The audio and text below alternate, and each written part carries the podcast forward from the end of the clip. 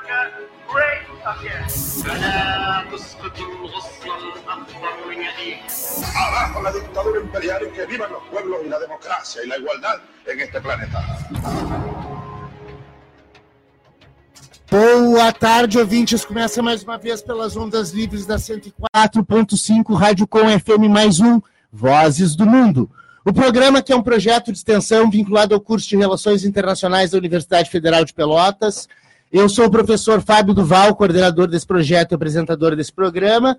E temos hoje aqui na operação da parafernália eletrônica Vinícius Vitor Vargas, desculpa. Vitor Valente, vamos lá. Vitor Valente na operação da parafernália eletrônica aqui no Vozes do Mundo. Bem-vindo ao programa. Uh, né, hoje, hoje não está o Ivon Naval, está o Vitor aqui. O Vitor vai ser o nosso operador de som ao longo desse programa. E temos na mesa de debates aqui os nossos guerreiros de sempre. Gabriel Eli, Pedro Martins, Isadora Malman está chegando daqui a pouquinho. E vamos ter um programa hoje de retrospectiva, né, nesses dois primeiros meses do ano, nesse primeiro mês e meio do ano. Na verdade, a gente fez o último programa lá em dezembro, e aí tivemos umas férias, porque ninguém é de ferro, né? Enfim, e estamos voltando agora né, com esse programa que tem um objetivo, para quem nunca ouviu, tem o objetivo de tratar dos temas internacionais de uma forma palatável e acessível ao grande público, demonstrando como a realidade internacional, como o sistema internacional e as relações entre as nações e as grandes forças transnacionais, elas afetam a nossa vida cotidiana. Né? Então, daqui a pouco, uma alta do petróleo ocasionada por um conflito no Oriente Médio vai aumentar o preço da batata que, que o senhor e a senhora compram né, no supermercado, porque tudo é transportado por, por via rodoviária, enfim, o petróleo afeta essas coisas. Esse é só um exemplo né, das milhões de coisas que a gente poderia apontar aqui, como influenciando né, na nossa vida contemporânea.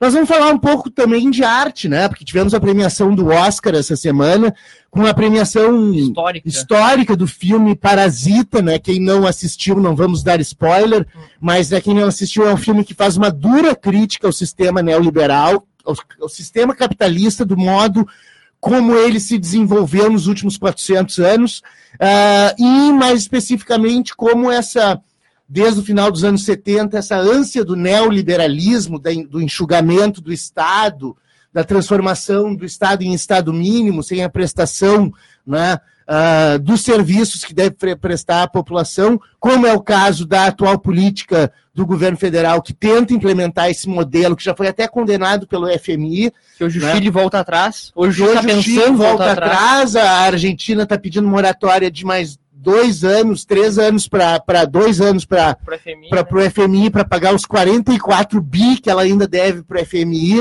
É. Então esse sistema ele gera colapsos, né? Como foi o caso do Chile agora há pouco tempo. Uh, eu vou passar a palavra para os nossos comentadores aqui para se apresentarem e já começarem a falar. Vamos falar também do impeachment que não deu certo do Trump. Bernie Sanders saiu vitorioso na primeira prévia americana dos democratas, né, em New Hampshire, que é o primeiro estado que faz as prévias, uh, no sentido prévia, né, porque teve em Iowa, mas Iowa é uma é, semi-prévia, é, né. É uma convenção, é uma eles convenção. debatem quem é que vamos votar, né. Exatamente, é, mais... é um encontro, assim, né, mas a primeira votação batata ali, de prévia, Bernie Sanders ganhou, né? E o Joe Biden, que era né, um dos principais nomes do Partido Democrata, envolvido em toda aquela questão que gerou o processo de, de tentativa de impeachment ao Trump, né? Uh, porque o Hunter Biden, o filho Isso. dele, que foi vítima, né, no, no final das contas, das, das articulações lá do, do, do, Trump, então ele ficou em quarto lugar, né? Não ficou nem entre os três primeiros. Ele chegou a fazer 15%? Ah, é, não? Agora eu não sei. Porque se nas primeiras tu não faz 15%, tu já tá sem delegado. Já né? tá sem delegado, é. já é, é, meio caminho andado é. para a porta da rua, é. né?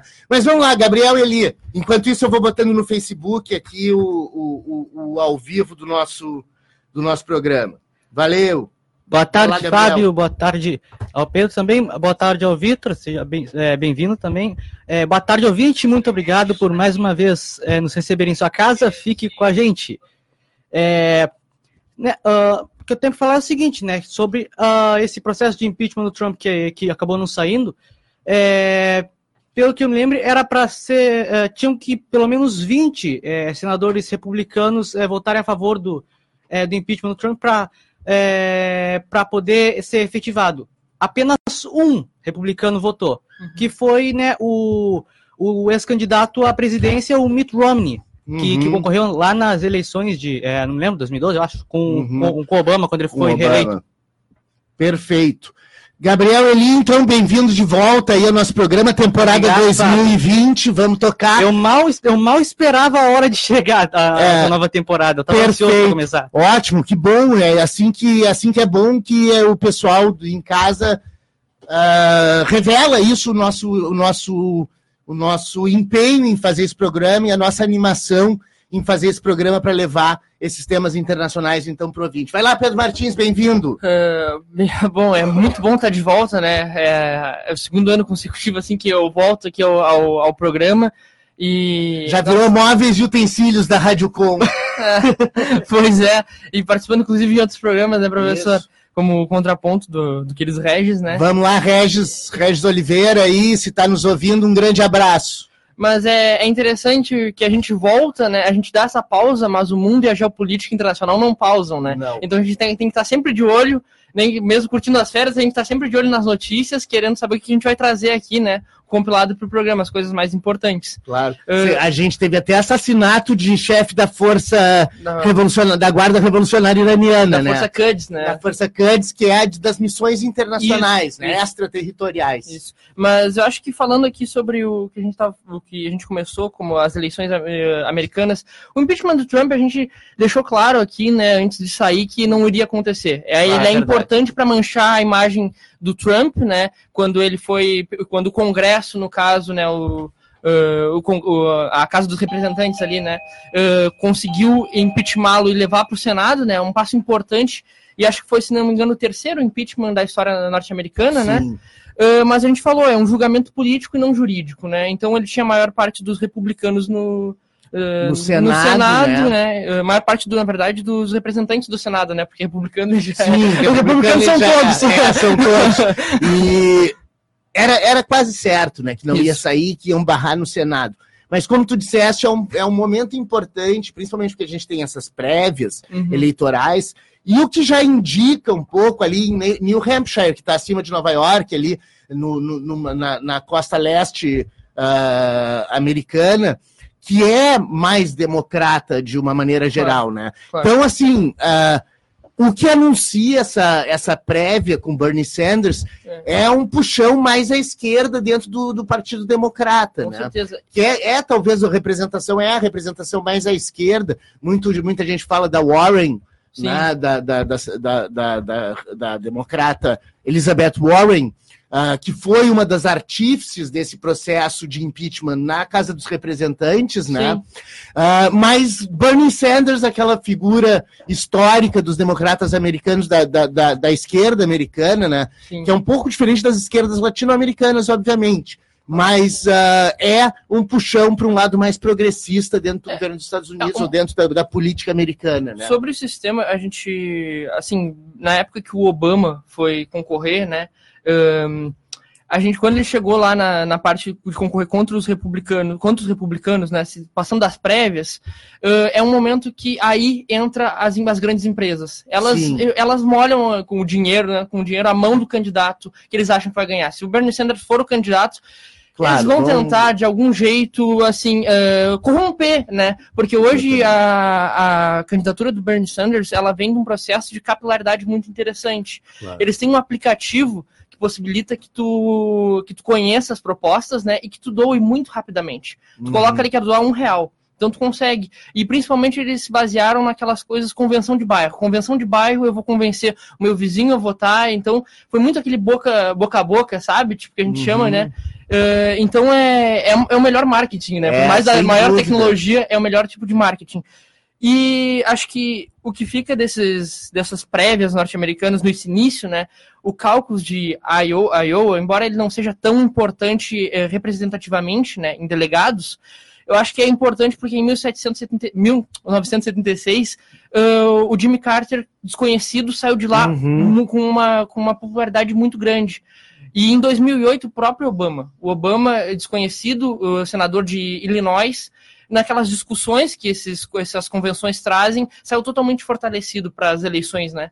Então é muito importante que o Bernie Sanders ele saiu na frente ali. É, e, e, é, e é uma falando com, com, com, fazendo um paralelo com Jimmy Carter, era uma situação também muito complicada do, do que vinha de toda uma herança negativa do Nixon, com certeza. Né, que pega e impulsiona né, o Jimmy Carter, que tinha uma, uma política uh, externa, inclusive, diferenciada dos Estados Unidos para a América Latina, por exemplo. Né?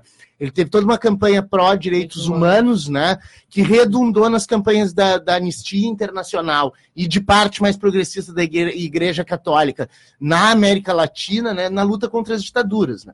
Claro, as ditaduras latino-americanas já estavam ficando muito caras, pro, e, e caras em termos de, de, de, recursos e caras em termos de imagem né, para os Estados Unidos. Né. Então não é de graça, Jimmy, Jimmy Carter não é nenhum anjo que veio do céu, mas uh, houve uma, uma uma virada, inclusive na política externa americana, como costuma acontecer nas transições entre republicanos e democratas. A gente vê o que era o Obama, o que é o Trump, né? E tem uma, uma inserção internacional absolutamente diferente, né? A truculência do, do Donald Trump, né? Ela chega às vias da, da, da, estratosféricas, né? Uh, e hoje a gente está vendo uma, uma situação bem complexa no mundo, né?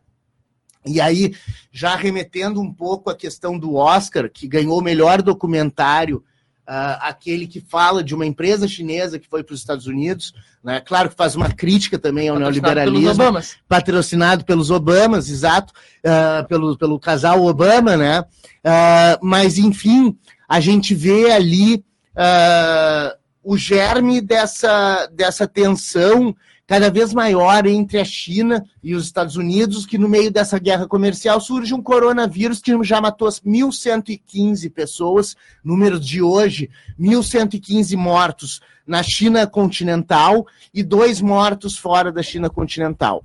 Né? Então, essa é uma epidemia que, se a gente for considerar a população chinesa de um bilhão e meio de, de habitantes, 1.115 não chega a ser um alto número de fatalidades proporcionais à população. Né? É óbvio que uma, uma epidemia dessas ela gera uma possibilidade de contágio mundial que já alertou a Organização Mundial da Saúde, que já, inclusive, deu um nome ao vírus, né? Agora não se chama mais coronavírus, se chama Covid-19. Coronavírus Disease 2019. Sim. Então é tipo H1N1 que teve alguns anos atrás, agora é a Covid-19. É, é porque né? coronavírus são diversos tipos de vírus, né? Tipo assim, são uma família de vírus. Isso, eu não sou biólogo nem nada, mas trazendo uma curiosidade que eu fui pesquisar. Claro. Por que coronavírus, né? É porque a forma que o vírus, se, eh, o vírus consegue se alojar nas células é através de uma, uma, uma como se fosse uma... Enzima? Não, é uma enzima, é, como, como, é como se fosse uma enzima, né, que forma uma coroa. É, por ah, isso corona. Coronavírus. É, aí é. ele se, se liga na coroinha e reina sobre o corpo do indivíduo, né? É. Vai lá, Gabriel. Ah, falando, falando aqui sobre vírus, uma, hum. uma notícia que eu acabei de, de pegar aqui é que foi descoberto um novo vírus lá na, na Lagoa da Pampulha, em BH, Belo Horizonte, em Minas Gerais, que é, uh, que cientistas dizem que não se parece é, com nada é, que, foi, que foi visto antes. É... Essa questão das Sim. epidemias é uma coisa muito importante no plano internacional. Porque se nós formos considerar, meio ambiente e saúde são coisas que não respeitam fronteiras, né? Se eu fizer uma queimada na Austrália ou uma queimada na Amazônia, o regime de chuvas em São Paulo vai se alterar, como efetivamente se alterou, né? O Tietê estava transbordando, aquele monte de lixo pela cidade, as pessoas vão pegar doenças e vai ter uma crise, né? além das mortes geradas pelos afogamentos e, e, deslizamentos e tudo isso que a gente viu em Minas Gerais agora há pouco tempo. Né? Também né, em é, São Paulo e Espírito Santo e também um pouquinho no Rio Neto. Isso, é, exato. Todo o Sudeste. É, todo o Sudeste. É. é. E essas epidemias, elas geram uma necessidade de controle transnacional. Sim. Né? Só que isso é uma faca de dois gumes. É, Porque, por um lado, a gente pode conter o vírus e fazer políticas para conter o vírus, mas por outro lado a gente pode usar politicamente isso para conter claro. os chineses de saírem ou de comercializarem com o resto do mundo, né? Então há, aspectos muito perniciosos que a política envolvida com esse fenômeno uh, de saúde pública que está acontecendo, ou de, de causa né, que está acontecendo na disseminação desse vírus, ela tem usos políticos É, também. instrumentalização, É a instrumentalização da morte. né? Isso, isso, isso. O Achille Mbembe, aquele africano que escreveu um livro chamado Necropolítica, né, ele fala muito da, da política que vem sendo desenvolvida no mundo capitalista contemporâneo, que é o de exaurir os indivíduos, exau- exaurir a mão de obra ah, disponível, exaurir o trabalhador, exaurir os indivíduos emocional, física e psicologicamente, no sentido de garantir com que uma pequena porção da humanidade receba todas as benesses do desenvolvimento mundial. né? E com isso a gente gera, por exemplo, em determinadas regiões do planeta e dentro de determinados países em regiões diferenciadas, um abismo cada vez maior entre os indivíduos. Né? Esse abismo, essa necropolítica que vem sendo implementada no mundo contemporâneo por essa nova onda do capitalismo neoliberal que vem desde o final dos anos 70, né, com a ascensão do, do Reagan e da Thatcher nos Estados Unidos e Reino Unido, respectivamente, a gente começou ali umas políticas de desmantelamento do Estado. Desmantelamento da saúde, da segurança, da educação, coisa que a gente vê claramente no Brasil. Tudo isso conforma o que aquele Mbembe chama de necropolítica, né? Essa necropolítica, a política da, Da morte, morte. né? Vai lá, Gabriel, te interrompi, desculpa. Ah, não, não tem problema, Fábio. É, só sobre é, esse vírus que eu acabei de mencionar, que foi descoberto lá em Minas, ele é considerado é, é, é bem pequeno. O tamanho que diz aqui é entre 50 e 80 nanômetros, que é Sim. equivalente a, a um milionésimo de um milímetro. Para ver como é pequeno esse vírus. Essa porcaria é pequena, mas É, mata, né? É, ele foi batizado de Iara vírus, em referência a Iara, a mãe das águas, na mitologia indígena. Sim, é, botaram o nome de Yara, né, pro, pro vírus, eu, eu acho até que não foi muito bom, porque, né, ah, associou Hum. a Mãe das Águas com uma imagem negativa, Sim, né? né? né? Estranho. Mas, bom, eu queria um outro tema que a gente está falando aqui em crise do capitalismo, Hum. coisa assim. Ah, a, a Isadora vai falar mais sobre isso, ela deve estar chegando, mas, enfim, a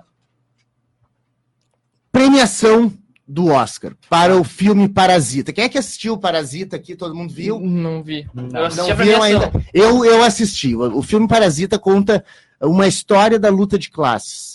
Né? Numa esfera micro, numa, dentro de uma mesma casa, envolvendo duas famílias, uma que não tem acesso e outra que tem acesso ah, amplo às benesses da modernidade. E aí começam as tensões, com a necessidade de sobrevivência de uns e a sobrevivência já garantida de outros. E essa tensão vai se amplificando. Né?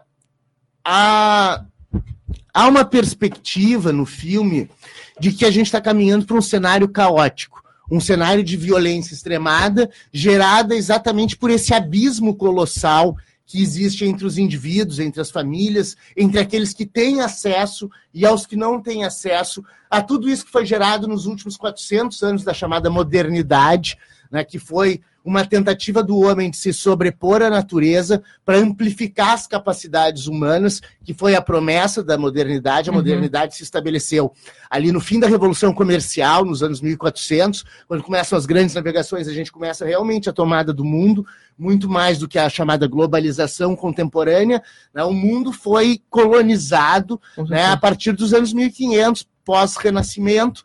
Ah, a Renascença foi o momento em que o homem se libertou daquela sua submissão atroz à figura de um deus suposto ah, e se cunha a ideia do antropocentrismo, que o homem é o centro do mundo, e então, pois, dever-se- dever-se-iam amplificar essas capacidades humanas para que o indivíduo pudesse, pudesse se desenvolver plenamente e assim desenvolver a humanidade e se sobrepor àqueles limites que a natureza impunha seriamente a essas pessoas há 500 anos atrás.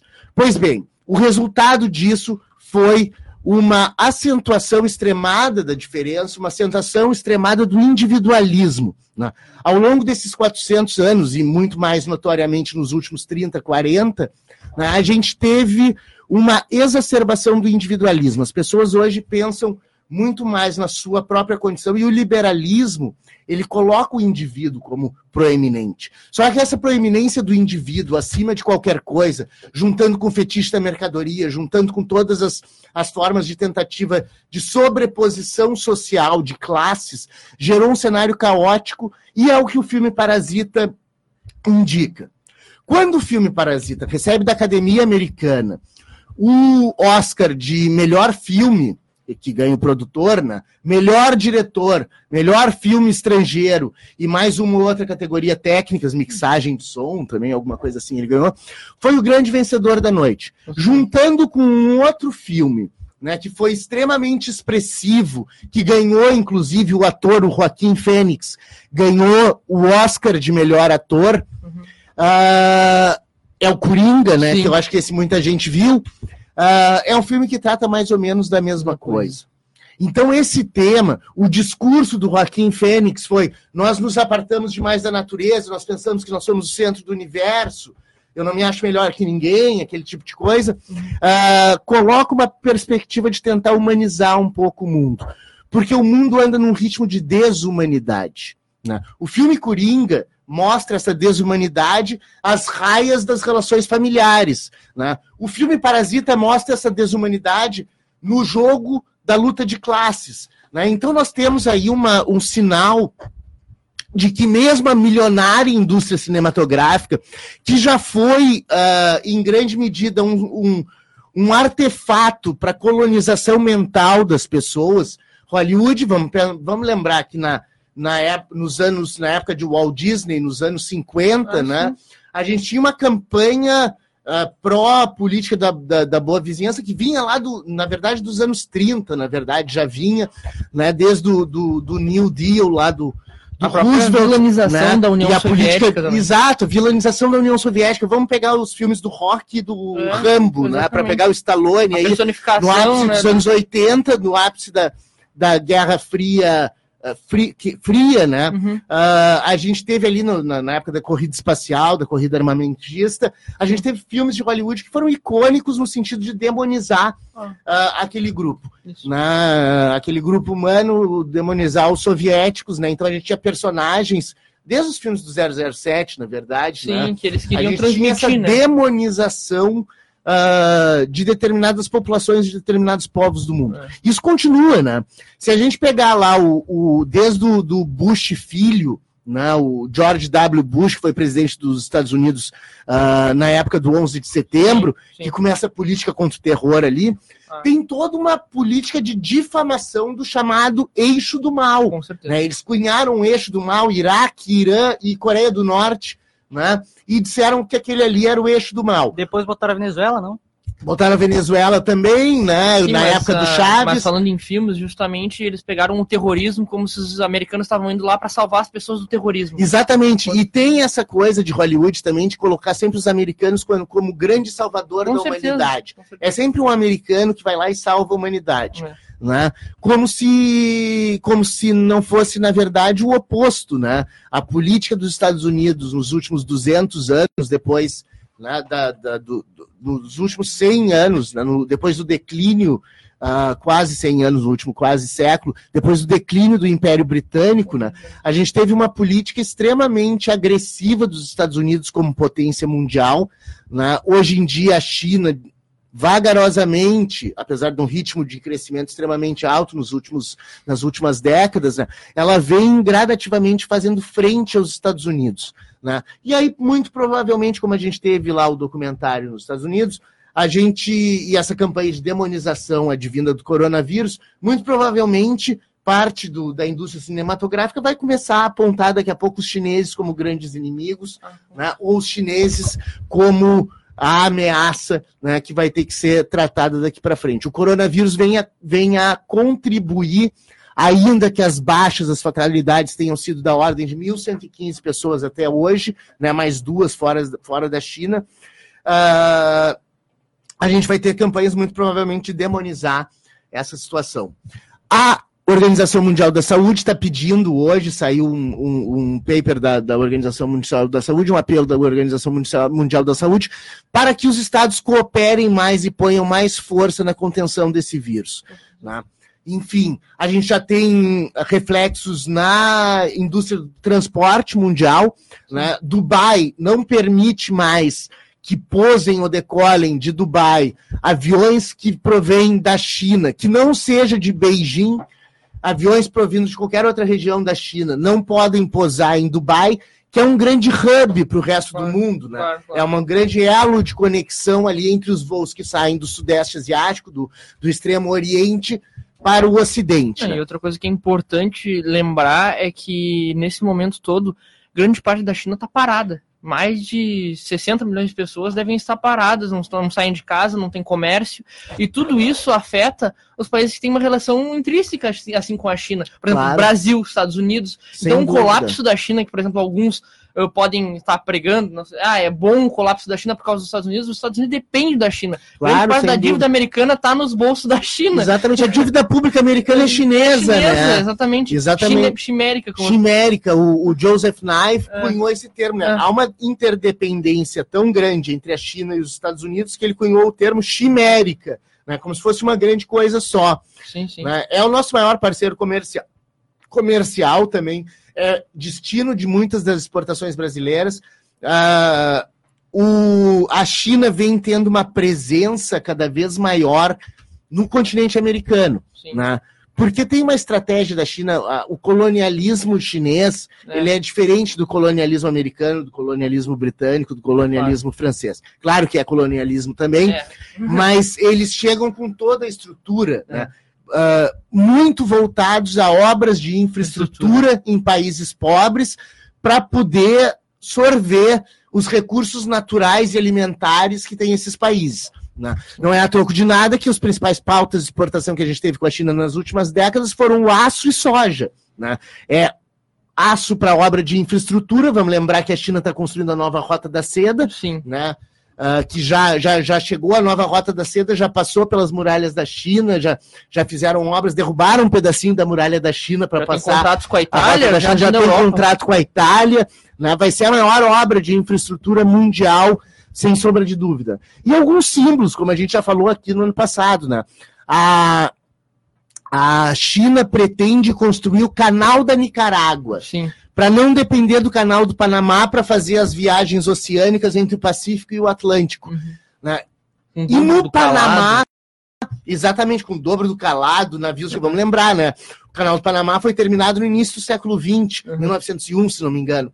Né? Então, naquela época, os navios eram de proporções muito diferentes do que hoje, 120 anos depois, 119 anos Difere depois. direto a política aquela do Mayhem, né? Que ele falava Isso, exatamente. Sobre, que o canal do Panamá ele foi criado para que a, a, a, Marinha do Pacífico americana conseguisse se comunicar com a Marinha do, do Atlântico, Atlântico, né? né? O Alfred Mayhem, que é. foi um, um, um almirante, almirante americano, né?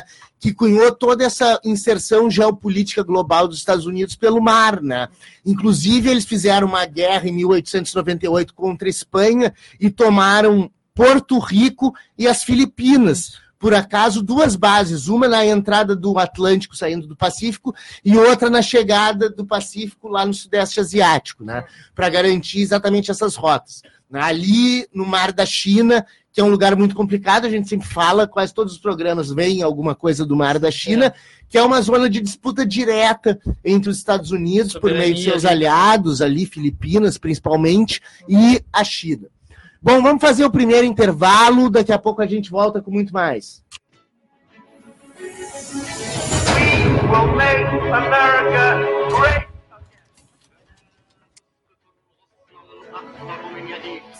Abajo la dictadura imperial y que vivan los pueblos y la democracia y la igualdad en este planeta.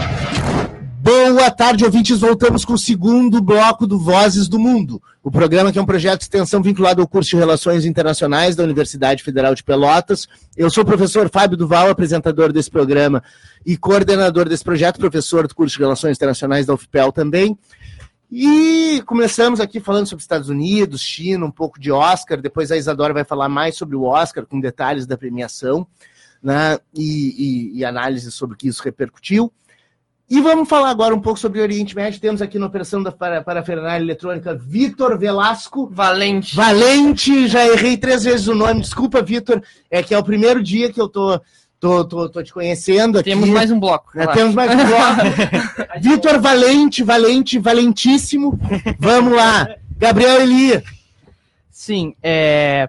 agora, né, que a gente falou China e Estados Unidos, vamos agora é, é um pouquinho para África, depois Oriente Médio. Beleza. Claro. É, que é, um minutinho que ainda tá carregando aqui, que pegou de surpresa de novo. Ah, É que o Omar al-Bashir do, é, do Sudão, ele vai ser entregue à Justiça Internacional para ser julgado pelo TPI, Tribunal Penal Internacional.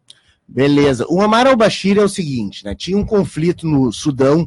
Hoje o Sudão são dois. Sim. né? Tem o Sudão e o Sudão do Sul. No Sudão do Sul existia uma região chamada Darfur. A região Darfur era, era, era habitada pela população negra, né? ah, se não, agora eu não me lembro a etnia, mas a população negra do Sudão.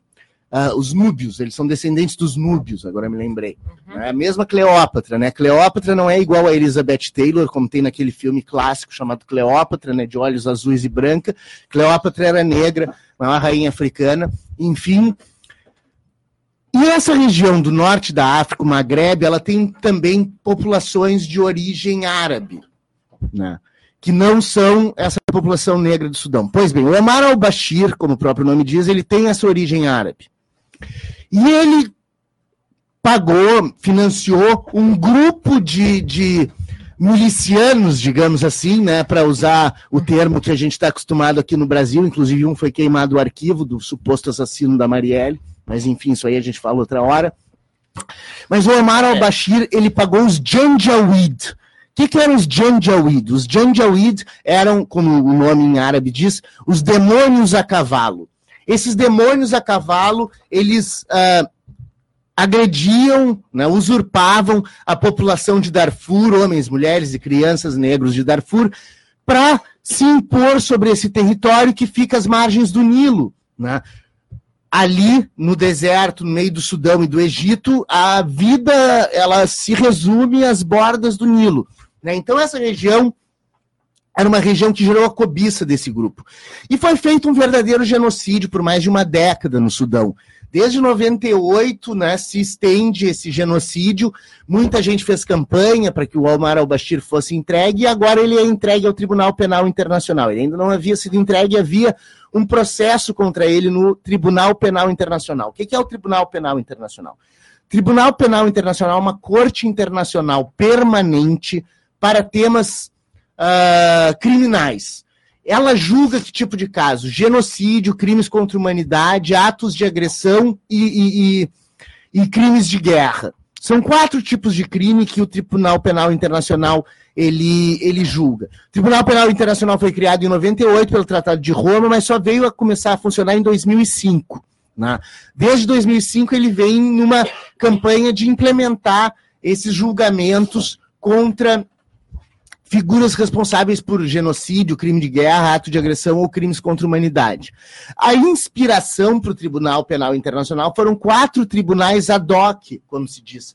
Tribunais que foram criados só para o fim de um determinado conflito, para julgar pessoas daquele determinado conflito. Uhum. Os tribunais ad hoc são também chamados de tribunais de exceção. Eles são tribunais de exceção exatamente porque ele é criado por um, com um grupo de juízes definido para julgar um caso específico. Houve quatro no mundo. O Tribunal de Nuremberg, no final da Segunda Guerra Mundial, e o Tribunal de Tóquio, no final da Segunda Guerra Mundial. Um para julgar os criminosos de guerra nazistas, outros para julgar os criminosos de guerra uh, japoneses. Depois, nos anos 90, a gente teve mais dois. O Tribunal para ex-Yugoslávia, aquele que julgou Milosevic uh, pelo, pelo genocídio uh, na Bósnia. E o Tribunal para Ruanda, que julgou aquele conflito, aquela guerra civil que opunha Tutsis e Hutus em 1994, uh, que, né, que terminou ali em 1994 em Ruanda, né, uma guerra em grande medida pelos diamantes, né, os chamados diamantes de sangue, como também são chamados esses diamantes que tanto tanta riqueza geram para a África e tanto problema geram para a África, porque desculpa, eles acabam servindo para financiar governos autoritários que financiam as suas milícias e os seus mercenários com esses diamantes. Pois bem, esses quatro tribunais geraram então o Tribunal Penal Internacional. Uh, a grande problema dos tribunais de exceção é que eles são postos pelos vencedores do conflito, né, para julgar os perdedores do conflito. Por isso que a gente nunca teve julgamento, por exemplo, das bombas de Hiroshima e Nagasaki pelos generais americanos. O MacArthur nunca foi julgado pelas atrocidades que cometeu durante a Segunda Guerra. Enfim, uma série de generais americanos, uma série de criminosos das Forças Armadas americanas nunca foram julgados porque os Estados Unidos não faz parte do TPI. Né? E todo o Tribunal Internacional, para eu me submeter para um Estado, se submeter a ele, ele tem que ter aceitado ser parte desse tribunal. São os problemas da justiça internacional, né, porque ela tem que respeitar a soberania dos Estados e só soberanamente os Estados podem se submeter a esses tribunais. Então muita gente diz que esses tribunais não servem nada. Também não é verdade. Também não é verdade. O símbolo que se torna, cada uma das causas que vão para o Tribunal Penal Internacional, que julgou 30 e poucos casos até agora, se não me engano, né, não é um número muito expressivo, mas também as grandes tragédias humanitárias né, também não são em número tão alarmante assim, ainda que ocorram no mundo inteiro. Né? Então, uh, esses casos, apesar de não representarem uma infinidade de casos, como a gente tem na justiça comum, se for na vara criminal de Pelotas X, vai encontrar muito mais casos do que no Tribunal Penal Internacional. Talvez muito mais casos sejam julgados hoje de manhã do que no Tribunal Penal Internacional. Mas, enfim, no Fórum de Pelotas, né? mas, enfim, ela tem um papel no sentido de condenar veementemente por parte das nações do mundo e por parte de uma elite jurídica internacional, que é uma elite, obviamente, né? As grandes organizações internacionais, elas tem o condão de dizer que representam as populações, mas na verdade quem trabalha lá são elites. Né? Então, é isso que a gente tem essa situação ali no norte da África. Mas do norte da África, vamos dar um pulinho mais acima, vamos atravessar a Península do Sinai, ali vai atravessar o Egito, a Península do Sinai, que eu não consegui atravessar. Uhum. Uh, ah, então vamos, vamos, parar, na verdade, ali pela vamos... Península do Sinai, que tu não atravessou, mas que o Trump tentou agora com um acordo de paz que ele não consultou a, a Palestina, obviamente. Né? Exatamente. Né? A solução do, do Trump. É, assim, basicamente, uh, eu vou falar agora quais foram né, o acordo de paz que ele sugeriu, mas basicamente o Trump chegou para Israel. Qual o acordo de paz perfeito para vocês? Que vocês querem. É. Né? Então o Trump, assim, o acordo começa. Primeiro que ele não chamou a Palestina para negociar o acordo de paz. Exatamente. É um acordo que submete os palestinos, mas os, no qual os palestinos não foram chamados para negociar. E se os palestinos não cooperarem, estão dizendo que se recusam a negociar, né? Provavelmente vai ser isso. Vai ser isso, vai ficar num, num, num.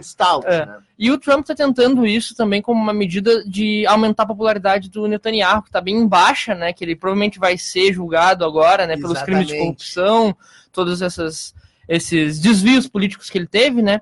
Ah, mas a questão do acordo. Ele não de... conseguiu formar a maioria. É, exatamente. Agora o. O Benny Gantz? Benny Gantz, Benny Gantz está tentando, né? Está tentando, mas em março tem eleição, né? Tem eleição de novo em março. Isso. Então tá uma confusão em Israel e o Trump para botar uma pimentinha Isso. mais na relação decidiu unilateralmente fazer um acordo junto com Israel para submeter a Palestina, né? Sim, é, com essa tentativa. Mas dá os detalhes aí. Não, então, o acordo de paz que o Trump falou começa com aceitando as ocupações, eh, os assentamentos ilegais que Israel fez ocupações em Líbano, Egito, parte do Egito, eh, Síria e, e, e, Jordânia, né? É isso, né? Uhum. Então, a primeira proposta do Trump é que sejam aceitas por pela Palestina os assentamentos que Israel construiu lá. Né? Que a lei do Estado-nação de Israel disse que os assentamentos são sagrados. Né? Exatamente.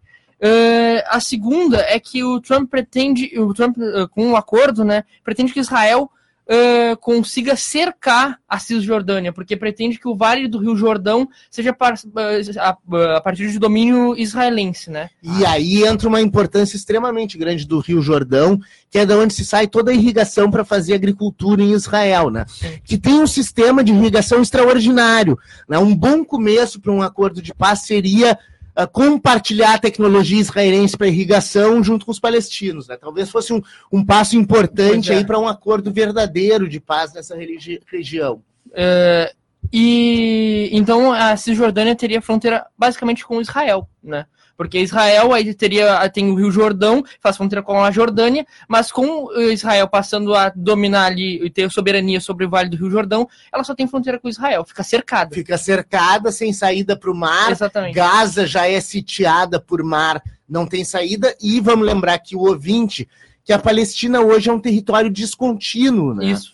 ela tem a Cisjordânia e a faixa de Gaza. Mais a Nordeste, a Cisjordânia, mais a Sudoeste, a, a faixa de Gaza na beira do Mediterrâneo. E essa é a solução, assim, que é inacreditável. O Exatamente. Trump sugeriu que sejam feitos túneis por baixo de terrestres por baixo de Israel que conectem a, a Cisjordânia e a faixa de Gaza. Ah, que que é É, isso? vão, vão, vão, vão, vão, vão fazer as pessoas migrarem como tatus por baixo do túnel Exatamente. para não passar pelas casas, pelas casas cercadas dos assentados israelenses sobre o território que é dessa população e que vamos fazer uma retrospectiva, né, desde a, do Pacto Sykes-Picot em 1916, durante a Primeira Guerra Mundial, e depois com a Declaração Balfour, feita pelo Reino Unido em 1917, para tentar acalmar o movimento sionista mundial que estava começando ali no final do século XIX, né? na segunda década do século XX, eles fizeram esses acordos,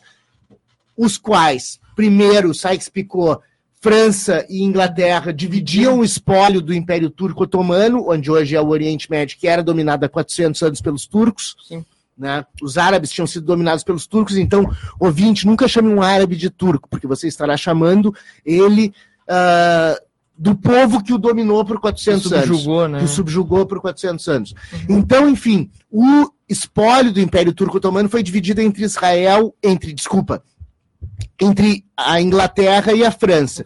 E em 1917 os ingleses já previram, eles ficaram com a Palestina, eles previram a construção de um Estado judaico na Palestina. Em 1948, depois da Segunda Guerra Mundial, efetivamente se fez o acordo em 1948 para a criação da Palestina, que gerou inclusive uma guerra né, entre a primeira guerra palestina-israelense, né, em 1948, que foi exatamente essa guerra que tentou conter essa, ah, esse estabelecimento do Estado judaico ali ah, no Oriente Médio, onde era a antiga Palestina, né, que era uma coisa só, e hoje a Palestina ficou reduzida a Cisjordânia e a faixa de Gaza. E agora, segundo o Trump, nesse, nessa tentativa de acordo que não vai para frente, a FEPAL, a Federação Palestina Brasileira, ela já lançou comunicados e todos os órgãos, as associações, organizações de origem palestina já repudiaram veementemente esse, esse acordo. Né? Então a gente tem ali uma situação absolutamente complexa em que a grande potência mundial tenta cada vez mais subjugar o povo palestino, agora ah, sugerindo que se façam túneis para eles atravessarem por baixo da terra, para não atrapalhar e não passar por dentro da superfície do território israelense. É, e esse próprio início de ocupação, depois do Sykes Picot, né? Ah, ele, ele foi, ele veio por meio de uma usurpação, assim, né, dos, dos árabes, porque justamente era cobrado, cobrado altos impostos dos árabes, que na verdade só os judeus que estavam chegando, porque os judeus sempre tiveram muito dinheiro, né? Os sionistas sempre tiveram muito dinheiro, né? Tanto é que a, a promessa de um lar nacional para os judeus foi feita ao Lord Rothschild, né? Sim. Então que era o que era que na verdade os judeus estavam eram uma das das etnias assim que mais tinham dinheiro, né? Sem dúvida, né? Porque o povo judaico, historicamente, ah, o sistema bancário é muito vinculado ao povo judaico, porque o judaísmo não condena a usura, que é emprestar dinheiro a juro, coisa que o catolicismo e o cristianismo condenavam. Né? Então, historicamente, lá depois da Revolução Comercial, os primeiros banqueiros foram judeus que atravessavam lá de Flandres, lá do norte da Europa, da, da atual Holanda, para a Itália e faziam cidades-estados italianos e faziam esse sistema com as chamadas cartas de crédito ou letras de câmbio. né? O que hoje a gente chamaria de uma letra de câmbio Sim. é o que os, os banqueiros judaicos na época faziam. Ele pegava o dinheiro lá na Holanda, dava um título para esse cara e esse cara podia descontar no banco e pegar o dinheiro na Itália. Sim. Então ele ia vender na feira de Flandres e voltava com dinheiro para recolher na Itália para não ser roubado no meio do caminho. Então essa é a origem né, do sistema bancário mundial. E aí, claro, do- de- além do sistema bancário, tem muito dinheiro judaico no, no, no sistema financeiro né, e no, na mídia.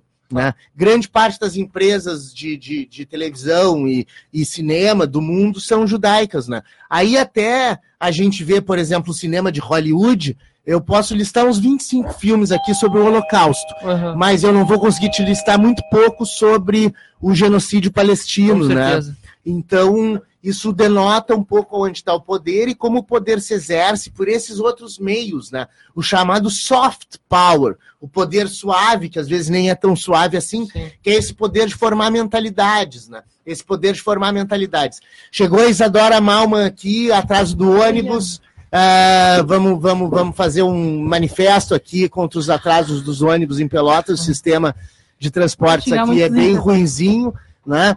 Mas, enfim, vamos nos aproximando do final do primeiro bloco, mas o Pedro vai, vai falar mais aqui é, sobre o Oriente Médio. Oriente Médio, né? A gente teve um acontecimento dia 13 de janeiro, que foi a, o, assassinato, na verdade, né, do Cassim Soleimani, que o Cassim Soleimani, ele estava no Iraque, e ele era o líder da Força Quds. A Força Quds, o que, que ela é pro Irã, né? Ele era iraniano. Ele era o, o líder da Força Quds. A Força Quds é, seria o como se fosse o, a guarda revolucionária, né? Tem o seu líder, a, a Ayatollah Ali Khomeini, né? Uhum. E quem comanda as operações da, da guarda revolucionária em, é, extraterritorialmente é o líder da é, é a força Quds, no caso. E o Cassim Soleimani ele é responsável então por toda essa operação, como se fosse uma CIA, né? Sim. De, uh, do, do, do Irã. Só que é uma CIA junto com o ministro da Defesa, né? Porque Sim. ele arquitetava tudo isso.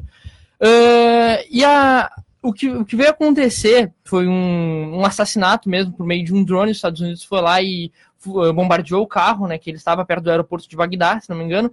E ele veio justamente como uma represália das manifestações que estavam acontecendo no Irã contra a presença norte-americana, que invadiram a embaixada norte-americana na zona verde, né, de Bagdá, Sim. que é uma zona onde teoricamente não, ela é protegida, não teria Sim. bombardeio, mas agora já acontece bombardeio claro. lá, né? Claro, de vez em quando explodem até um hospital da Cruz Vermelha, né? Pois é. Uh, mas toda essa questão, ela vem, assim, ao, ao meu ver, como uma tentativa dos Estados Unidos mostrar que tem força, mas quando tu tem que mostrar que tu tem força, senão tu não tem mais força, entendeu? Exatamente. Então é, é um processo que os Estados Unidos ele veio desde a, desde a guerra do Iraque, em que ele se aliou com o Irã para construir uma constituição iraquiana que banisse os sunitas, né? Que eram os sunitas, era no caso o, a mesma religião do Saddam Hussein, né? uhum. né? Então eles baniram. Uh, e lembrando que o Irã tem maioria xiita. Né? Exatamente. Então o Irã entrou, nos Estados, entrou em acordo com os Estados Unidos e construiu essa constituição.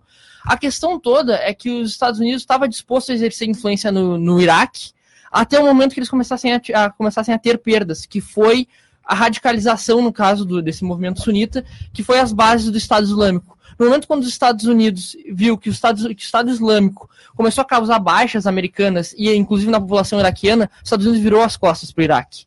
E quem é que veio socorrer o Iraque? De maioria xiita e seu vizinho, né? O Irã.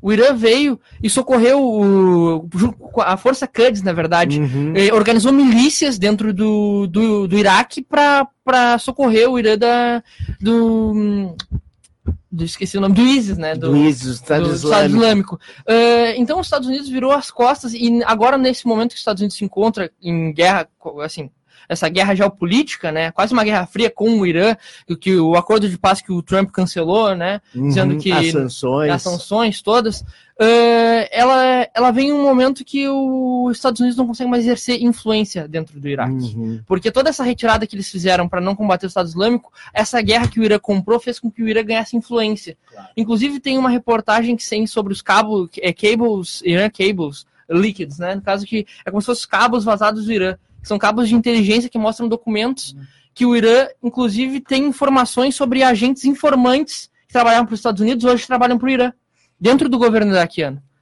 Então mostra a influência que o Irã tem até para escolher ministros iraquianos, né? Sim. E esse movimento todo começou com os protestos, na verdade, da população iraquiana se revoltando, porque o Irã também tem seus interesses dentro do Iraque. Então, o Iraque estava sendo apenas palco de disputa de influência, né?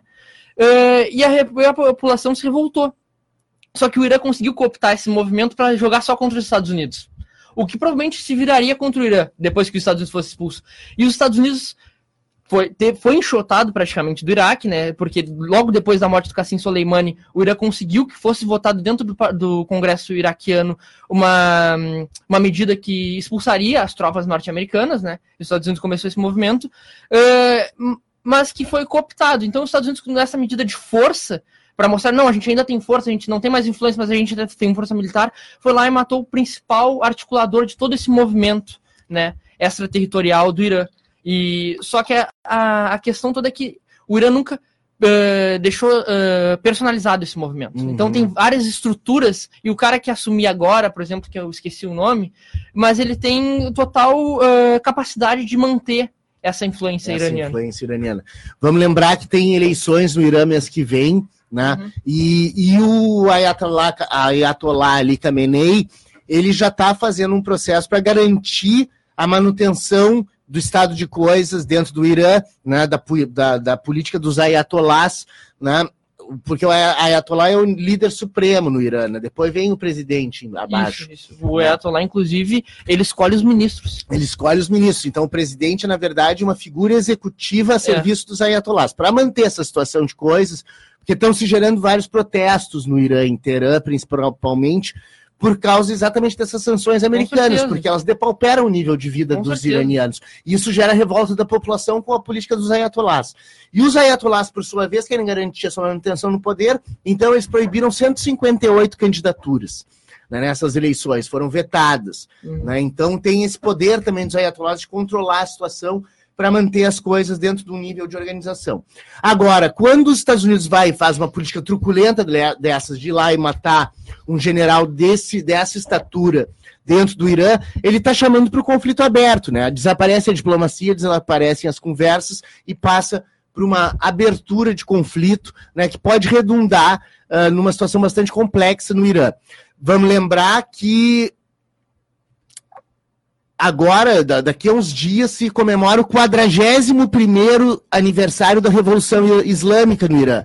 A Revolução Islâmica no Irã aconteceu no início de 1979, né? E agora está completando 41 anos. Uhum. Né? E essas comemorações, elas estão sendo muito enfatizadas pelos ayatolás, porque é, uma, é um momento em que a população vai lá e, e, e legitima ou deslegitima essa revolução né, que foi estabelecida lá em 79 com a queda do Shah Reza Pahlavi, que era um grande criminoso aliado do Ocidente, né?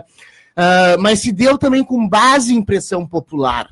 Né? Vamos lembrar que o Ayatollah Khomeini, o grande artífice da Revolução Islâmica uh, iraniana lá do, de 1979, ele vivia em Paris. Ele foi cooptando forças no Ocidente para fazer a revolução. Inclusive, tem um livro do, do Michel Foucault em que ele conta a história da Revolução Iraniana, exatamente porque havia um apoio, em grande medida, da, da esquerda ocidental, da esquerda rive gauche lá do, do, de Paris, uhum. a, essa, a essa demanda dos ayatollahs pela queda do Shah Reza Pahlavi. Hoje a gente tem uma, uma situação em que as potências internacionais, elas colocam, tentam colocar na parede o regime dos ayatolás e, obviamente, os ayatolás vão reagir.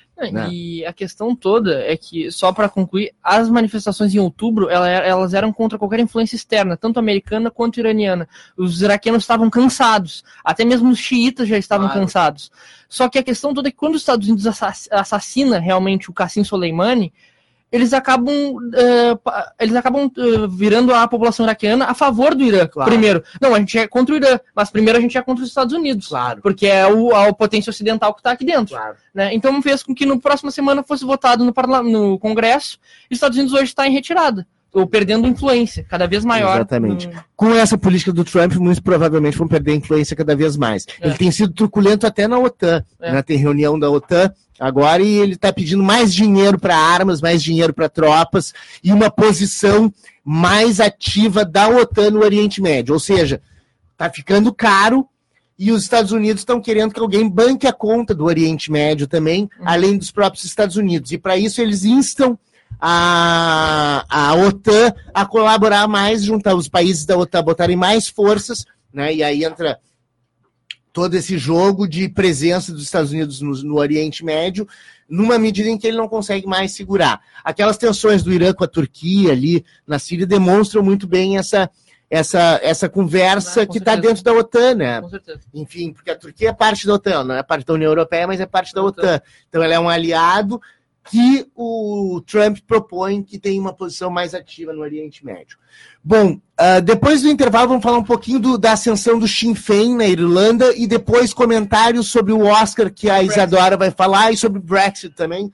Vamos comentar Brexit, Irlanda, do, Irlanda, né, República da Irlanda, que teve uma eleição na qual o Sinn Féin, que era o bra antigo braço político do IRA, né, o exército republicano irlandês, que propõe uma união das duas Irlandas e a independência de ambas, na né, independência da Irlanda do Norte, junção com a Irlanda, com a Irlanda, com a República da Irlanda, né, e é um, um cenário bastante importante ali na, na Irlanda que está acontecendo com essa ascensão do Sinn Féin. Vamos para mais um intervalo, daqui a pouco voltamos.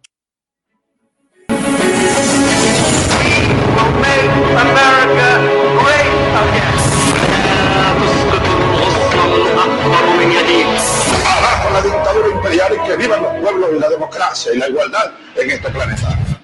Boa tarde, ouvintes. Voltamos com o terceiro bloco do Vozes do Mundo. O programa que é um projeto de extensão vinculado ao curso de Relações Internacionais da Universidade Federal de Pelotas. Eu sou o professor Fábio Duval, apresentador desse programa e coordenador desse projeto. E temos aqui na Operação para a Fernanda Eletrônica Vitor Valente. Aí acertei o nome, Vitor Valente, VV uh, na operação da parafernália eletrônica, Gabriel Elisa, Dora Malma e Pedro Martins na mesa de conversas aqui. Na semana que vem vamos ter um novo membro do projeto, Vinícius Nagarrori, né, que vai, vai começar a integrar aqui o Vozes do Mundo. E vamos passar para a última, pra última, última roda aqui, né? Última, última, último bloco né, do nosso programa. Eu vou passar a palavra já para Isadora, que chegou agora por causa do, do, do, do, ah, do problema dos ônibus, né? O ônibus atrasou e isso é um, é um tremendo problema em Pelotas, né? Porque a gente, a gente espera, espera, espera na parada e o ônibus nunca vem e sempre atrasa. Enfim, a gente paga quatro reais por essa por essa tarifa, né? Por essa tarifa, por essa, por essa, por essa, me fugiu a palavra. Essa... É uma sacanagem, entendeu? Sim, é, uma, é, uma, é, uma, falta de respeito enorme. E o problema não, não é. Não, não, a culpa não é nem dos, dos motoristas, nem dos, dos cobradores, porque eles só fazem o trabalho deles e muitas vezes ganham mal por isso, né? O, o culpado mesmo, os culpados são os empresários que, que lucram, né? Que querem, que querem metas, querem lucrar em cima do, do... do usuário do serviço público, em né? cima do e não investem nada em infraestrutura, né? Não tem ar-condicionado nos tem... ônibus, no meio desse verão é um calor tremendo. É um calor tremendo, é. E, um, e essa premissa também uh, já, já falando no Oscar, essa premissa também tem no documentário excelente, excelente, Indústria Americana, uhum. que ganhou de melhor documentário, né? O, a, uhum. o, o Democracia em Vertigem não ganhou. É, Democracia mas... em Vertigem é um grande filme, né? Fala de todo o processo de colonização do poder do Brasil digno de um livro como Donos do Poder, do Raimundo Faoro, né, para explicar essa situação brasileira. É, esses dois documentários são excelentes, vale muito a pena ver, tem na Netflix. O Indústria Americana fala sobre uma empresa chinesa que compra uma empresa, uma compra uma fábrica da General Motors, uhum. que fechou em 2008, da, na crise né, de 2008, e uh, mostra a diferença da cultura dos Estados Unidos e da China. E, um, mas mais, mais principalmente o documentário trata sobre a precarização, precarização, né? Falei certo, uhum. uh, do trabalho, das relações de trabalho uh, no, nesse, nesse capitalismo que a gente, que a gente vive. Porque um, a empresa só, só quer saber de. Só, quer, só visa o lucro, né? Só visa as metas. Eles, eles falam muito, ah, a gente não bateu a meta, a gente não, não lucrou esse ano. Ele, a empresa só começou a lucrar em 2018. Se não me engano, é 2018. E eles entraram em operação em 2015 nos Estados Unidos. E o e o CEO, o dono da, da empresa da Fuyao, eu acho que é o nome, se eu não me uhum. engano, da, da empresa é de, é de, é de vidros uhum. Para os carros do, ah, tá. dos, dos para-brisas do, para do carro. Isso, exatamente. E até o CEO pergunta, no, no acho que no finalzinho do, do documentário, pergunta: uh, eu construí inúmeras, inúmeras fábricas, será que eu não apenas uh, desvalorizei as pessoas e destruí o meio ambiente? Eles perguntam assim, real. Assim, essa, pergunta. essa precarização das relações de trabalho, ela remete a uma coisa que a gente tinha falado no primeiro bloco aqui da necropolítica, né, que o Achille Mbembe chama.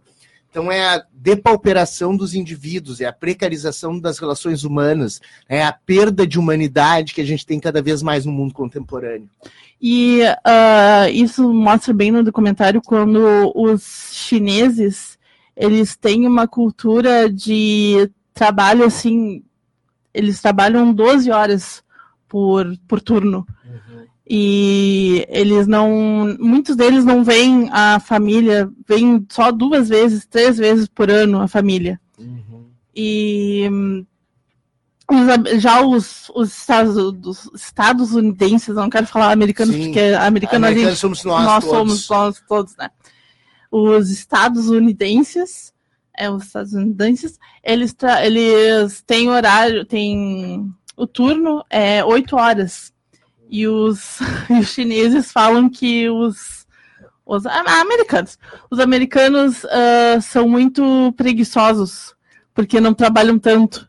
E eles querem que os, uh, que os americanos trabalhem no, no sábado, inclusive. Sim. E eles têm muito poucos dias de folga, enfim, é, é uma precarização, precarização total, total das, relações, das de relações de trabalho. Vale muito a pena ver. Tem uma cena engraçada que é duas cenas, na verdade. Uma é com os chineses, que um, os, os, os caras lá do, da empresa no, dos Estados Unidos chegam na China e vê uma cena que os, as, os funcionários se reúnem em fila como, uh, como se fossem militares, uhum. né? Se for em fila e o supervisor pergunta, faz um monte de perguntas, tipo, ah, vocês estão felizes aqui, vocês estão não sei o que aqui, não sei o que.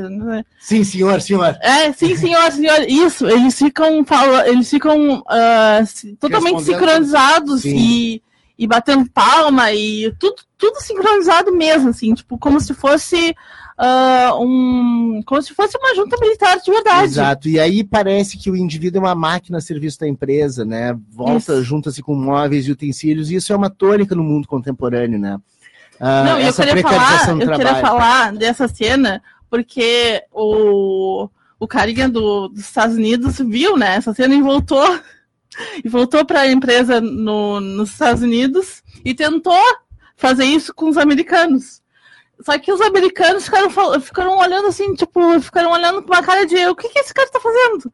O que, que esse cara tá. E tu, e tu tá encontrasse querendo? alguma perspectiva de demonização, assim, da cultura chinesa, ou é, ou é uma crítica a esse modelo? Não, é uma crítica a esse modelo, porque. Que eu não vi o filme.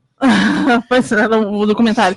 É, não, eles, eles mostram como a, as relações de trabalho estão. Esse é o foco principal do filme. E, do, e vem cá, e me diz uma coisa, e o Parasita, como é que foi a história no Oscar? Né? Saiu. Ah, é, tem ah, Parasita também. E a Isadora vendo a cena da premiação mil vezes ali, porque foi emocionante mesmo, né? Ah, aquela, aquela, aquela, aquele momento em que a Jane Fonda abre o envelope e fala and the Oscars goes to, fica um segundo assim, Parasite. Todo mundo fica. Ah! Foi. foi. Foi, como se fosse um final de Copa. e mundo. foi muito emblemático a Jane Fonda, foi, que foi presa sim, agora há sim. pouco tempo fazendo protestos. Ela volta e meia né? presa, na verdade. Ela volta e meia presa, né? A Jane Fonda, que tem uma. O, uma atuação forte no... desde o workout ela... dos anos 70. Ela foi no, no, no, Oscar com o casaco, aquele casaco vermelho que ela sempre está. Quando, quando, ela, ela vai nas manifestações. Ela vai, nas... Então a gente foi. vê ali um simbolismo muito forte, né? A gente tinha falado um pouquinho no primeiro bloco dessa crítica do modelo capitalista atual, esse modelo neoliberal que vem desde o final dos anos 70 que gerou, entre outras coisas, essa nomenclatura que o Achille Mbembe cunhou de necropolítica, né? Porque a humanidade está se desfazendo nos homens, né? Os homens estão perdendo a humanidade no mundo, né? Esse sentimento de solidariedade com o próximo, de solidariedade com o que tem menos, de solidariedade com o que está numa situação pior, isso vem cada vez mais desaparecendo em nome de uma exacerbação do individualismo. É cada um querendo resolver o seu, ostentar mais símbolos de poder, usar o fetiche da mercadoria para se legitimar enquanto uma classe social acima da que ele realmente está. Né? É aquela história, né? Uh, a gente tem visto isso muito no Brasil, dessa necessidade de depauperização dos outros para afirmação de determinada classe. A classe média brasileira é uma piada, né? Classe média, classe média alta brasileira, o sujeito acha que é rico, compra um carro de 200 mil em 24 prestações, né? É. Rico é o cara que compra um apartamento de 10 milhões na frente para o mar, no Leblon, e tem 5. E quando né? fala tributação de grandes fortunas, os caras, ah, não, vão levar é. meu Fusion. É, é, a tributação de grandes fortunas, o cara acha que é os 20 mil que ele ganha por mês, né? É. Então uh, é patético. E, eu... né? e nisso ele sendo explorado por uma, uma casta superior, uma classe superior. Eu até vou chamar de casta, porque no Brasil a gente não tem uma classe dominante, a gente tem uma casta dominante. Sim. Uma casta dominante que dura 500 anos, né? De feudalização do poder, feudalização do Estado, né? Num país que é, oscila entre as oito economias do mundo, Uh, tem das piores distribuições de renda do mundo, uh, um desemprego que o governo tenta maquiar com os números, maquiando os números da, da economia informal, dizendo que o, que, o, que o desemprego diminuiu, quando na verdade a gente tem uma informalização do trabalho, o que precariza ainda mais essas relações de trabalho, né? porque o sujeito se submete a qualquer coisa né? para poder trabalhar, para poder viver, para poder fazer a reprodução material da mão de obra. Me parece que hoje no mundo as relações de trabalho estão muito pautadas, e o Paulo Guedes é um exemplo máximo disso no Brasil, né, de, e o velho da Avan também, uhum. uh, de precarizar ao máximo essas relações de trabalho para subjugar a força de trabalho em seu benefício, em benefício do seu lucro exacerbado. O último ano, o lucro dos bancos subiu de 15% para 20%. Tudo isso em cima da reforma da Previdência. Tudo isso em cima da reforma da Previdência. Fora o que vão gerar de riqueza as empresas de ah, previdência ah, privada nas próximas décadas no Brasil, né? Por exemplo, 60% da economia do Chile é empresa de previdência privada. Um país que destruiu o seu sistema de previdência pública, destruiu a sua educação pública, destruiu a saúde pública e hoje conta com uma comoção popular que botou 2 milhões de pessoas na rua, né? 2 milhões de pessoas na rua não é pouca coisa, né? Não é pouca coisa, principalmente no Chile, que é um país pequeno, né? é, e toda essa, essa relação é, desigual, a gente vê inclusive desigualdade entre, principalmente dos países, né? Por exemplo, a gente vê no norte da Europa ali, né? Uh, Suécia ali e tal, eles voltando medidas, ah, uh, para manter a produtividade, né? Dos homens e manter empregadas as pessoas, né? Da, da, da população, né? A gente vai trabalhar menos vão ter máquinas, então a gente vai trabalhar menos. Exato. Enquanto que aqui a gente vê uberização, na verdade, que é um cara que não tem um contrato, não tem um vínculo com a empresa, se mata 12 horas para ganhar menos que um salário mínimo. Exatamente. Né? Exatamente. É, Uh, a gente vê cada vez mais carro com o símbolozinho do Uber e pessoas trabalhando é. para aplicativo, Uber Eats, agora os casos de bicicleta. Né? É, a, é a informalização total do trabalho. Cada um por si, e na hora de se aposentar, cada um por si é, também. É, exatamente. Né? Na hora Ou quem de... é que disse que vai se aposentar, né? Porque exatamente. Mas e o Parasita? E teve, teve discurso do Joaquim Fênix, a coisa foi muito envolvente nessa foi crítica, muito, né? Foi histórico, foi, foi histórico. Porque o Parasita ganhou de melhor filme, foi o primeiro uh, filme a ganhar... Não primeiro filme né? não americano, não de língua inglesa, a ganhar melhor filme. Uhum. E uh, foi muito emblemático porque, porque uh, a gente todo mundo que assistiu viu o Parasita ganhando de melhor roteiro original e melhor ah, filme. Original, é, melhor filme internacional. E aí, tu, tá, tudo bem, tá, tava nos conformes, tudo estava previsto.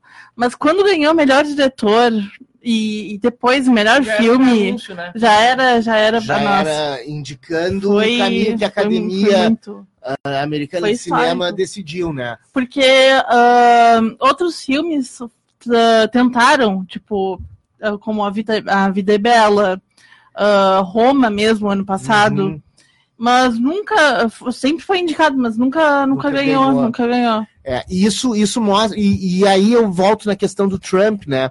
Eu acho que esse governo do Trump nos Estados Unidos tem gerado essa reação, e essa reação ela extrapola. A prévia do Bernie Sanders ganhou, que ganhou ontem uhum. né, em uhum. New Hampshire, mostra Sim, já um pouco isso, disso, né? Uma, uma puxada para a esquerda uhum. da política americana que oxalá aconteça uhum. em breve. Eu mesmo estava achando que o filme do Tarantino, Once Upon a Time in Hollywood, fosse ganhar, porque O, o Oscar é uma premiação de Hollywood para Hollywood. Para Hollywood. Então, Isso foi legal, né? Então, então uh, o Parasita ganhar em, em uh, desbancando o, a história de Hollywood foi, foi muito, muito emblemático. Beleza, vamos sair um pouco de Hollywood, vamos ali pro, pro, pro Reino Unido, para as ilhas, vamos, vamos atravessar, pegar o, vamos pegar o Concorde, que é mais rápido, né? Vamos chegar em Londres. E de Londres a gente fala um pouco de Brexit e eleição na Irlanda. Eu posso- Féin, vai lá, fala Vou do começar Brexit. falando um pouquinho do Brexit e aí tu já emenda na, no Sinn Féin. Bom, eh, em dezembro, né, aconteceu as, as eleições que o Boris Johnson tanto queria, né, e que, na verdade, quem não queria era o partido dos conservadores, né. Eles, eles mesmos não queriam que o Boris Johnson... eh, e aí a ideia foi comprada pela oposição do partido dos, tra- do tra- dos trabalhistas, né, principalmente do Jeremy Corbyn, eles não, vamos, vamos tentar uma reeleição porque a gente vai derrubar o Boris Johnson. E, na verdade, foi um tiro no pé dos próprios trabalhistas e, do, e talvez da carreira política do Jeremy Corbyn, né? Que ele talvez fosse eh, almejando um futuro cargo de primeiro-ministro, acho que caiu totalmente Por terra. por terra a tentativa de um primeiro-ministro. O Boris Johnson saiu fortalecido dessa vitória que ele teve, né, com os conservadores ganhando ampla maioria, né? O Brexit foi votado com uma extrema facilidade. Foi só foi apenas voltar né, às atividades do, depois do recesso ali, né, de Natal e Ano Novo. Quando voltou às atividades, o parlamento já foi votado o Brexit e foi aceito. As questões que ficaram é que o. Aí todo mundo pensou, tá, não, agora então as empresas têm que. O cara que comprava um remédio que era fabricado na Europa continental, agora o cara tem que ir para a Europa continental buscar o remédio, ou vai ter que pagar imposto. Não, ainda não. A partir de eh, dezembro de 2020 começa a valer mesmo. É o prazo de negociação final, assim, para fazer esses ajustes. A questão que ficou assim. É toda a questão da, do, da Irlanda, né? Eu já ia falar Irã, porque eu tava no, no último bloco tava falando. Então a questão da Irlanda é porque, com aquela disputa violenta né, que teve na Irlanda, o acordo de paz entre a Irlanda do Norte e a Irlanda que pertence ao Reino Unido, ela envolve que não pode A ter- Irlanda e a Irlanda do Norte, que pertencem ao Reino isso, Unido. Irlanda do Norte que pertence ao Reino Unido, eh, não pode envolver uma fronteira física, né, e nem qualquer barreira aduaneira entre uma Irlanda e a outra, né. Eh, então, e por incrível que pareça, o Boris Johnson aceitou que seja feito um controle aduaneiro entre a Irlanda do Norte e a própria Inglaterra, né. Então Uhum. pa- a, a questão toda vai vir de. ou Talvez a, a Irlanda do Norte vai pertencer a uma união aduaneira com a União a- Europeia, né? E, e produtos que saem da, da Inglaterra que possibilitem, que, tipo assim, que tenham um potencial de chegar na Europa, aí não me pergunta como é que ele medida esse potencial de chegar na Europa. Eles vão ser tributados. Sim, Aí, se eles não saírem da Irlanda do Norte, eles, eles, eles vão ser restitui- restituídos, né? Sim. Em termos de imposto. Perfeito. É, é todo um processo ali que gera uma possível desintegração do Reino Unido. Porque, na verdade, quando os Estados Unidos, quando o Reino Unido, quando a Inglaterra, o Reino Unido, sai do Brexit, ela gera pulgas na orelha da Escócia, que tem um movimento nacionalista Então. forte de, de, de independência, Sim. e da Irlanda do Norte, que tem um passado histórico, étnico, etc., de ligação com a, com a República da Irlanda. Tanto é que o Sinn Féin, que é um partido da Irlanda do Norte, que era o braço político do IRA, do Exército Republicano Irlandês, ele concorre nas eleições da República da Irlanda. E nessas eleições da República da Irlanda, o Sinn Féin, que é esse bra- antigo braço político do IRA, um partido político que deu origem ao Exército Republicano Irlandês, que foi o grupo guerrilheiro, né, que lutou pela independência da Irlanda do Norte, eles fizeram mais de 40% dos votos no parlamento irlandês. Os dois outros grupos nacionalistas irlandeses, que agora eu me esqueci o nome porque é em irlandês, ah, eles vão fazer uma coalizão para tentar formar uma maioria para que o Sinn Féin não seja o governo. Uhum. Porque se o Sinn Féin não conseguir formar maioria no parlamento, eles não vão conseguir se os outros dois se unirem. Se os outros dois se unirem e o partido mais à direita ficou na pior colocação, perdeu a maior parte dos assentos, Uhum. ah, são 140 e poucos assentos, o Sinn Féin ficou com 46. né? Então é um terço do parlamento é, é do Sinn Féin. Uhum. Então, mesmo que eles não formem o governo, eles vão ter um poder extremamente grande nas votações do parlamento irlandês.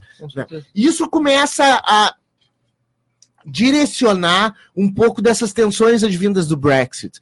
Se a Inglaterra, por si, sai do Brexit, ela gera toda uma discórdia na ah, dentro do Reino Unido, na Escócia e na Irlanda do Norte. A vitória do Sinn Féin na República da Irlanda denota um pouco desse sentimento nacional irlandês também. E o Sinn Féin hoje é a opção mais à esquerda que existe dentro da Irlanda. De modo que a gente vê uma ascensão desses, desses, desses governos de direita mais truculentos, como é o caso do Trump, como é o caso do uh, Boris Johnson, como é o caso do Bolsonaro, mas ao mesmo tempo a gente tem reação a isso. Uhum. Tem outras forças que vão se formando para contrapor Sim. essas forças retrógradas que graçam pelo mundo hoje.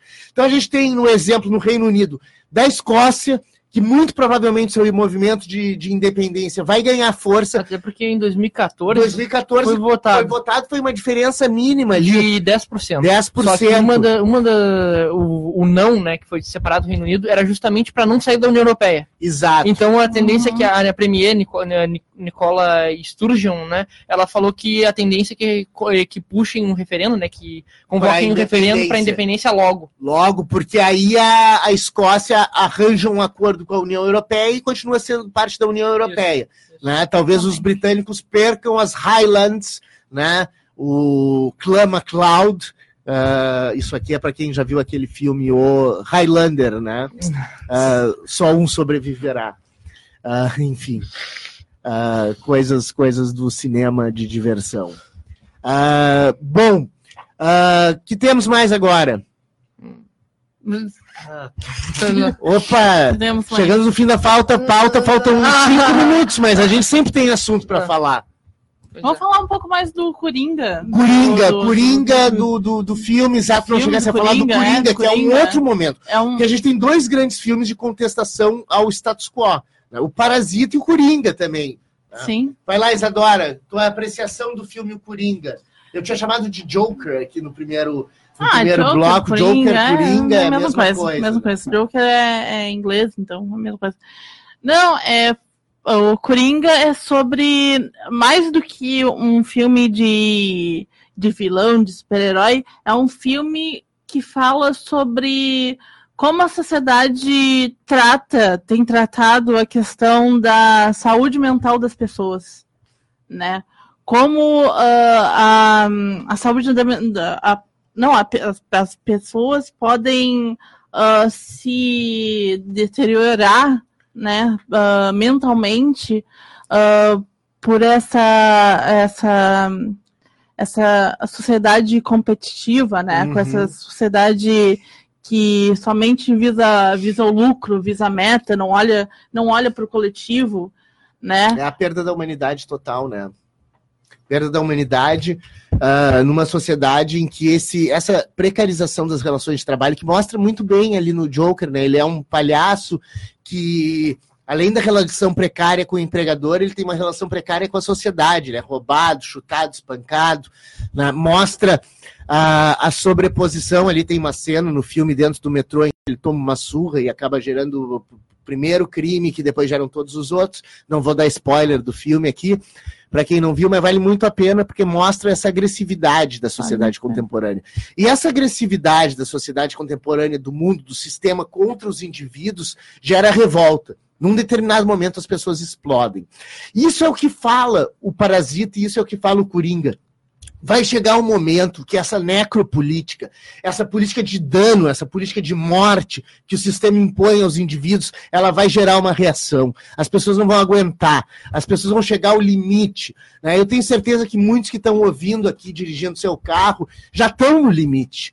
Né? A gente já está no limite. Estourar é uma questão de botar mais uma gota dentro do copo, é a questão de implementar ainda mais esse sistema mortífero que hoje em dia é graça pelo planeta Terra, que hoje em dia se impõe no Brasil de uma forma quase sem reação. Né, quase sem reação, a universidade pública está sendo destruída, a saúde está sendo destruída, a gente tem um bando de, de mentecaptos no poder, né? Uh, uma série de ministros que não conseguem nem expressar uma linha de raciocínio simples, como é o caso da Damares, como é o caso da Regina Duarte, como é o caso do Weintraub, como é o caso do atual ministro da Saúde, que agora até me esqueci o nome daquele cara. Como é o caso do próprio Bolsonaro. Como né? é o caso do próprio Bolsonaro, dos filhos do Bolsonaro, enfim, de toda essa gente que depaupera o Brasil, que depaupera a população brasileira e que faz com que um dia a gota d'água chegue. E quando a gota d'água chega, eu não quero estar perto, porque a coisa vai ser feia. Né? A coisa vai ser muito feia uh, nesse Brasil de meu Deus, uhum. nesse Brasil que se coloca tão pacato diante dessa destruição uh, do, do patrimônio brasileiro, das riquezas brasileiras, das riquezas naturais brasileiras, das riquezas uh, financeiras brasileiras, de tudo que a gente tem aqui uh, de expressivo, desde a água, desde os recursos minerais, né, tudo que a gente tem aqui e que faz com que o Brasil seja essa potência, essa possibilidade de potência né, que a gente ainda não, não desenvolveu, mas que uh, seria o futuro esperado de um país com essas proporções.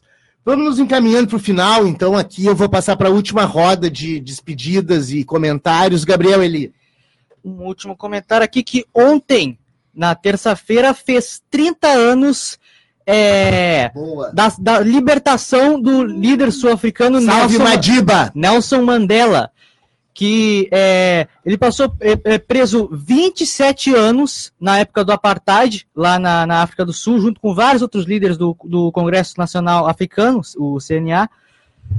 É, e que, infelizmente, ele veio a falecer no ano de 2013. Uhum. Ah, uma, uma mensagem aqui que eu recebi da Verinha, minha mulher, mãe da Isadora também. Ah, Bacurau, não se esqueçam ah, de Bacurau, um é, outro filme que outro também filme, mostra sim. a reação. Né? Tá na hora do Brasil virar Bacurau, tá na hora das cidades brasileiras virarem Bacurau e da gente expulsar esses famigerados detonadores da pátria brasileira.